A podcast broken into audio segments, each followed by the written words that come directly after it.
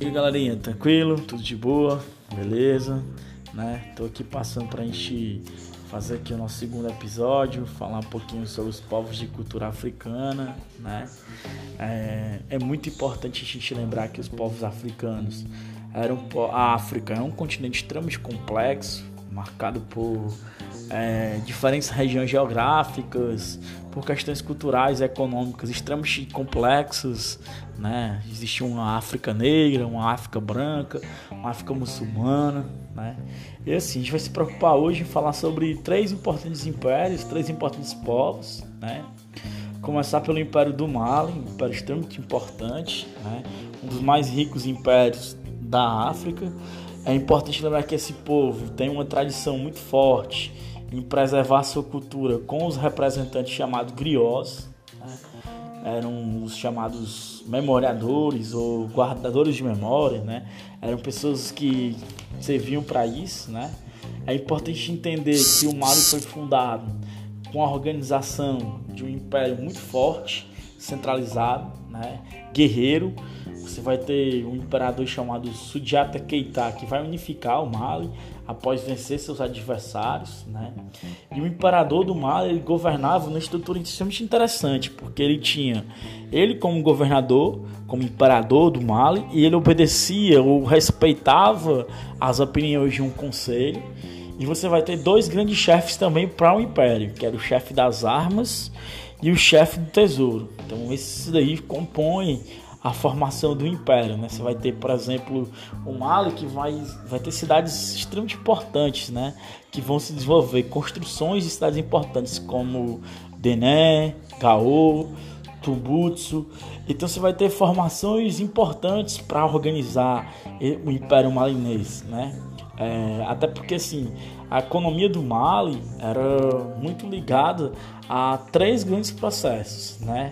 é, a, o agropecu a agropecuária, né? Você vai ter produtos como milhete, inhame, algodão, feijão, é, a noz de cola.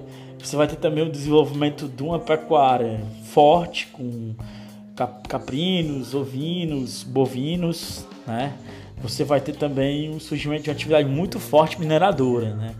É, o Império de Mali vai desenvolver um império muito forte na mineração. Então isso vai ser importante para o desenvolvimento do Mali, né?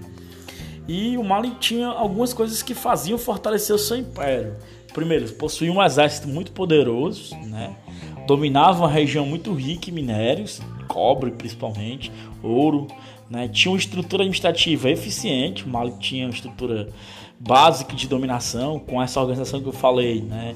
Do imperador, do conselho e dos chefes dos poderes, então era muito forte, né? E o Mali respeitava muito as tradições internas do Mali, né? É, tem características de respeito muito forte à, à cultura malinense, né? É, eles respeitavam muito. Por isso que tornou um império extremamente poderoso, extremamente forte na África, né? E assim, o segundo povo que a gente vai estudar são os Bantos, né? Que viviam na costa sul do Saara, né? Os Bantos eram um povo muito importante. Eles vão formar, por exemplo, a República de Camarões e a região sul. Eles vão formar um dos reinos mais poderosos da África também, que é o Reino do Congo, que ficava Zaire, um rio importante. E você vai ter aí na, na formação do Congo uma figura extremamente importante que vai ganhar o título chamado Mani Congo, que é o senhor do Congo, né? Ele é o, o fundador do Império do Congo. O nome dele é Nimi Alukemi. Uh, Nimi Alukemi, né? Ele edifica o palácio, né? A cidade mais importante do Congo, que é em Banza, Congo, né? Então você vai ter a formação da capital administrativa, né? Ele é um imperador que contava também com um conselho que tinham 12 conselheiros que ajudavam a governar, por exemplo, questões reais, as questões da guerra, a formulação de leis, né, coletação de impostos. Então, era um clã formado por pessoas próximas ao rei, né? É, desses 12 conselheiros, inclusive, tem uma curiosidade muito boa no Congo, importante, que dos 12 conselheiros, quatro eram mulheres, representavam um clã ali, as pessoas próximas, né? ao rei, é, da família do rei, né?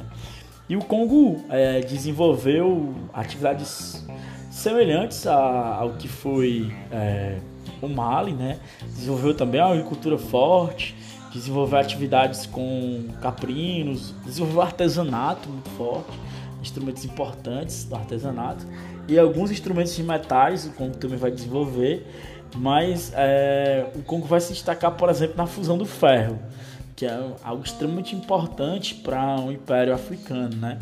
O Congo também vai desenvolver, talvez a principal característica do Congo seja a questão comercial. Eles vão virar grandes, grandes comerciantes, extremamente importantes na África, vão dominar toda uma região africana e vão criar cidades importantes em todo o território do Congo, né? Cidades, aldeias importantes. E o Congo é, tem uma questão muito curiosa que envolve o Brasil, porque o Congo vai contar com a chegada dos portugueses em 1483, né? E o imperador do Congo, né, chamava Nziba Mbeza, certo? Era o monicombo da época. E aí ele tem contato com os portugueses, né? Ele se aproxima dos portugueses e acaba se convertendo ao cristianismo porque ele acreditava que o contato com os povos europeus traria uma modernização do Congo. Então ele se converte ao cristianismo e converte também todos os povos ao cristianismo. E aí ele solicita ao, ao rei português, o rei João III, que os portugueses enviem missões para lá e ações para o Congo. O que acontecia é que o rei do Congo acreditava que essas, essas expedições seriam para modernizar o Congo, quando na verdade foram para escravizar boa parte da população do Congo. Então ele foi traído pela confiança nos portugueses e no cristianismo. Inclusive, ele vai entrar em contato com o Papa que diz que não podia atrapalhar a questão política. E o Congo vai ceder para o Brasil vários e vários e vários escravos.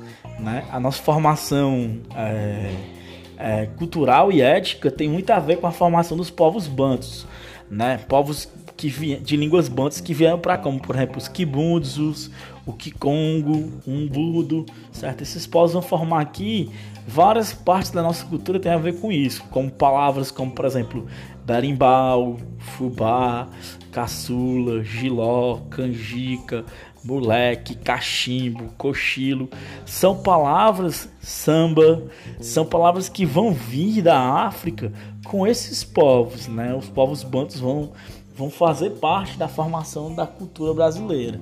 Então isso é importantíssimo, né? Os povos do os povos bantos vão formar nossa cultura. O terceiro povo importante que a gente tem que falar são os povos iorubás. Os povos iorubás viviam na África Ocidental, né? É, é, um povo que também tem uma relação cultural muito forte com o Brasil, né?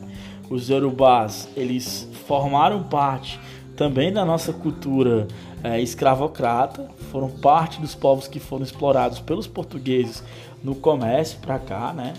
E eles vão, vão ter uma economia muito vinculada, por exemplo, a atividades especializadas como curtume, a, serra, a serralheria, né?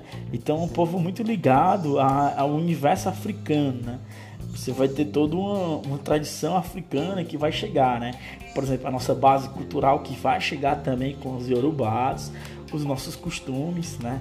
Você vai ter desenvolvimento de cidades extremamente importantes e uma das classes fundamental da cultura urubá são as matrizes que vão estar presentes, por exemplo, na, nas esculturas. Né? As esculturas vão ser extremamente importantes. E eles vão formar o que é um dos reinos interessantes da África, que é o reino de Beni. Né? O reino de Beni é, vai ser importante porque tem uma formação descendente dos povos yorubás. Né? Você vai ter a chegada do poder do, da cultura yorubá e aí você vai ter o desenvolvimento de cidades no Benin, né?